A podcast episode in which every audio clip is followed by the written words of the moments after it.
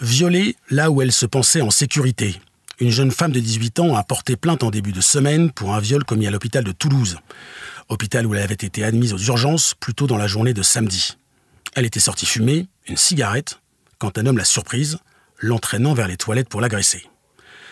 Son agresseur est un sans domicile fixe qui s'était introduit dans le centre hospitalier. Il a été interpellé immédiatement et mis en examen. Ces faits, sordides, choquants, n'ont pourtant rien d'être un cas unique. Dans les prochains mois, deux hommes seront jugés pour avoir violé des femmes, patients elles aussi, de différents hôpitaux. Des patients agressés, d'autres volés, des soignants bousculés, que se passe-t-il dans nos hôpitaux? Comment expliquer que certains profitent de la vulnérabilité d'autres? Comment assurer la sécurité dans des lieux qui, par définition, sont des lieux d'accueil pour tous? Je suis Ronald Guintrange et vous écoutez un nouvel épisode d'Affaires suivantes, le podcast inédit. Bonjour Justine Chevalier. Bonjour. Vous êtes journaliste police-justice au site internet de BFM TV et avec vous, nous allons revenir sur cette affaire au CHU de Toulouse. Bonjour maître Alexandre Lebon. Bonjour. Vous êtes avocat, vous défendez une femme violée à l'hôpital parisien de Cochin.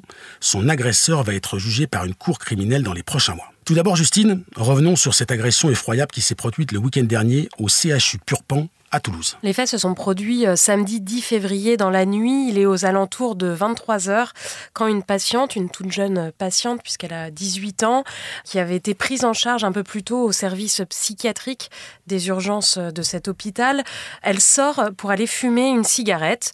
Elle est donc seule à ce moment-là. Elle est euh, vulnérable à la fois euh, du fait de son âge, elle est donc toute jeune, 18 ans, mais elle est aussi vulnérable du fait qu'elle c'est une patiente, donc par définition, elle est plutôt euh, fragile.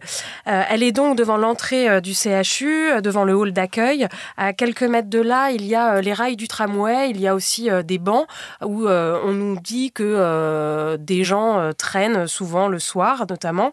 Et là, la jeune fille, elle est abordée par, par un homme qui lui demande de lui indiquer où sont les toilettes. Elle ne se méfie pas, elle l'accompagne à l'intérieur du bâtiment des urgences médicales et euh, elle l'accompagne jusqu'aux toilettes et là, il va euh, la violer.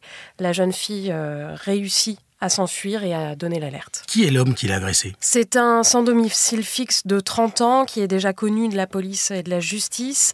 Lui, euh, ce n'est pas un patient, il n'était pas admis à l'hôpital au moment euh, des faits.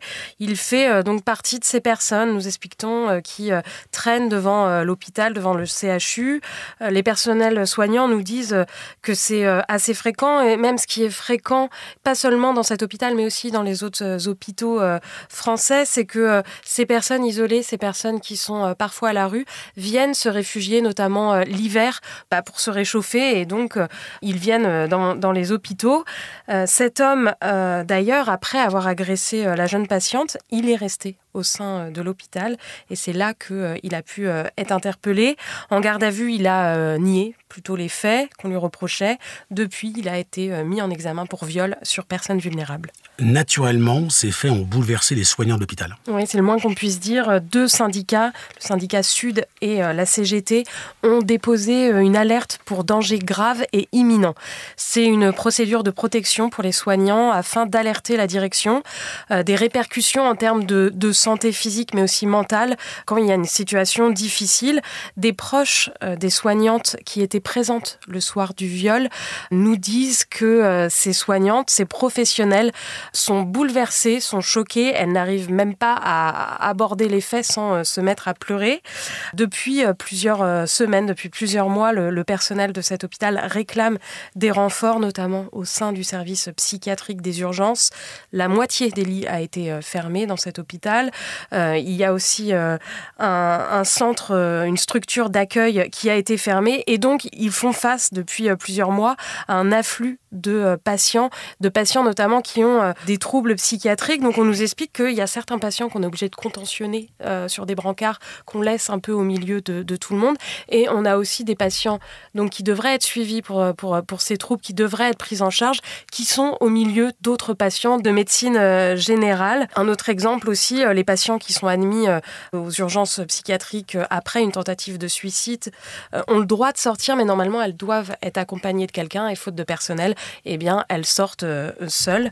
Et du côté de la direction du CHU Purpan de Toulouse, on nous explique que depuis 2016, un plan de sécurisation a été déployé avec 150 agents de sécurité et près de 600 caméras de vidéosurveillance installées. Et depuis l'agression de la jeune fille de 18 ans, euh, il y a eu un renforcement des rondes des vigiles quand il y a uniquement de l'affluence aux urgences. Justine, ce qui frappe, ce qui choque, c'est qu'on est dans un hôpital et on se dit qu'on devrait être en sécurité, mais en fait, cette agression n'a rien d'isolé. Non, et même au CHU de, Purpan euh, à Toulouse, le même soir du viol de, cette jeune fille, il y a eu un autre signalement. Il y a des soupçons concernant euh, l'agression sexuelle d'une autre patiente, elle aussi au service psychiatrique des urgences. Euh, on soupçonne un autre patient de l'avoir agressé. Autre fait, selon nos informations, un, juge d'instruction de Nanterre a rendu euh, fin janvier une ordonnance de mise en accusation concernant un homme qui a violé en novembre 2022 deux patientes âgées de 70 et 78 ans qui étaient hospitalisées à l'hôpital Max Forestier à Nanterre. Pendant l'instruction, le SDF de 27 ans a raconté qu'il était venu euh, dans l'établissement à la base pour s'en prendre à des bébés sans surveillance. Ne trouvant pas de victimes, il dit qu'il s'est euh, rabattu entre guillemets euh, sur, euh, sur ces vieilles dames.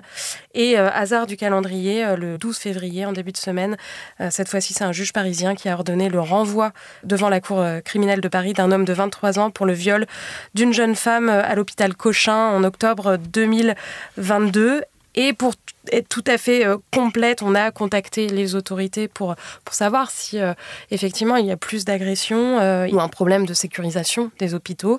Selon l'Observatoire national des violences en milieu de santé, il y a eu en 2021 19 viols et 203 agressions sexuelles dans les hôpitaux. C'est uniquement les signalements. On n'a pas le détail s'il s'agit de faits commis sur des patients ou sur des soignants, mais ce que l'on sait, c'est que la très grande majorité des agresseurs sont des patients Maître Alexandre Lobry, vous êtes euh, avocat et vous accompagnez avec Maître Laura Abécassis une femme de 34 ans. Elle a été violée par un homme alors qu'elle se trouvait aux urgences de l'hôpital Cochin à Paris. Que s'est-il passé ce 28 octobre 2022 alors, ce 28 octobre 2022, ma cliente euh, se rendait à un bar péniche pour fêter euh, la promotion d'un travail. Et euh, à la suite euh, d'une consommation d'alcool, elle va faire un coma éthylique. Et sur euh, les quais de Seine, puisque ça se trouvait sur les quais de Seine, ce bar, il va y avoir un rôdeur. C'est ce que dira dans l'enquête le directeur de l'établissement. Elle sera emmenée par les sapeurs-pompiers à l'hôpital Cochin et quelques minutes plus tard, ce suspect euh, va simuler un coma éthylique et sera également emmené à l'hôpital Cochin. Elle va être soignée, elle va être mise dans un box en attendant euh, les médecins pour euh, évaluer son état de santé. Et ce suspect va rôder. Il va rôder dans l'établissement. Il va se rendre dans certaines chambres. Et puis, il va être attrapé par des infirmiers qui vont le remettre dans son box. Et puis, il va se rendre dans le box de ma cliente pour la violer. Et puis il quittera l'hôpital à la suite des cris de ma cliente qui se réveille et qui voit son agresseur en train de la violer et il sera interpellé dans une épicerie avec la carte bleue de ma cliente. Ce qui est euh, particulièrement choquant, euh, c'est qu'il y a la vulnérabilité de votre cliente et le fait que ça se déroule dans un endroit où elle se sent en sécurité généralement, comme je le dis dans ces affaires, puisque le dénominateur commun, c'est que quand on se rend dans un hôpital, c'est pour être soigné, être en sécurité. Et aujourd'hui, en France, on a l'impression que même ce sanctuaire, euh, on n'est plus en sécurité. Elle va pour euh, se rendre euh, aux urgences concernant ce coma éthylique. Elle n'a pas de conscience. Normalement, elle devrait être soignée, elle devrait être surveillée. Et en l'occurrence, elle ne l'a pas été.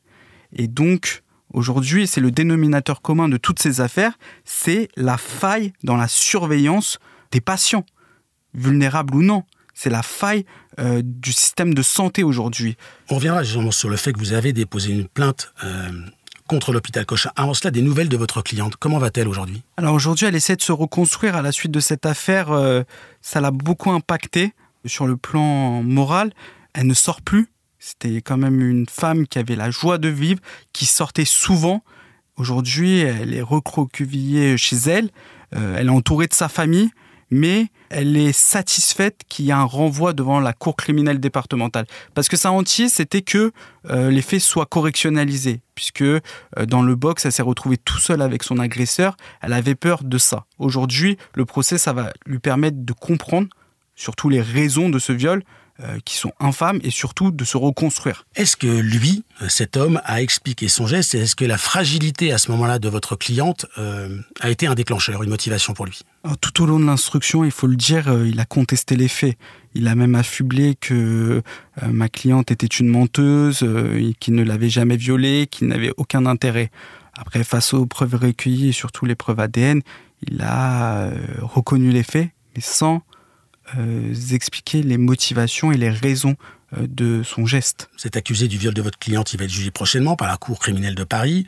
Euh, je le disais, vous avez également déposé une plainte avec constitution de partie civile pour mise en danger de la vie d'autrui contre Cochin. Que reprochez-vous à cet hôpital? Ce que je reproche à cet hôpital, c'est que dans le cadre euh, de ce viol et cette agression sexuelle, on aurait pu éviter le drame. On aurait pu éviter le drame dans la mesure où cet homme, il a été interpellé à plusieurs reprises par des infirmiers puisqu'il rôdait dans les chambres.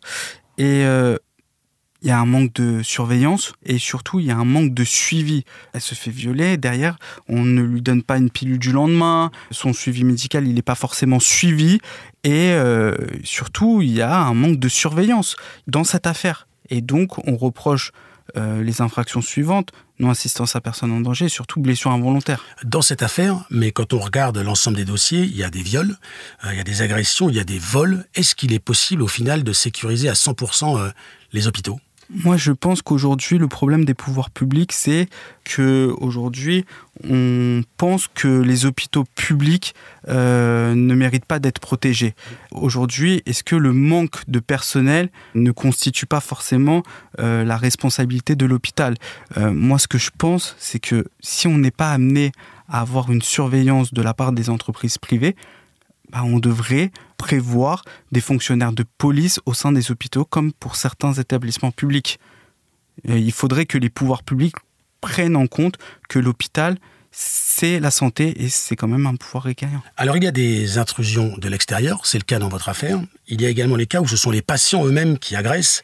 Vous aidez justement la maman d'une femme trisomique hospitalisée dans le 16e arrondissement. Elle a été violée par un homme hospitalisé dans le même service. Là aussi, vous dénoncez l'inaction de la direction de l'établissement. Alors surtout l'inaction euh, de l'établissement public hospitalier, euh, l'hôpital Rossini, dans la mesure où ils ont eu connaissance des faits de cette agression sexuelle le 27 juillet 2023. Ils convoquent la mère de ma cliente le 12 août 2023 et il n'y a jamais eu de signalement auprès du procureur de la République et de l'Agence régionale de la santé. On a l'impression qu'il y a une omerta vis-à-vis de leur réputation et surtout vis-à-vis euh, de ce euh, suspect. On a l'impression qu'aujourd'hui, le suspect est protégé à la différence de la victime. Merci beaucoup maître, merci beaucoup Justine. Je vous retrouve la semaine prochaine pour un nouvel épisode d'Affaires suivantes, le podcast inédit.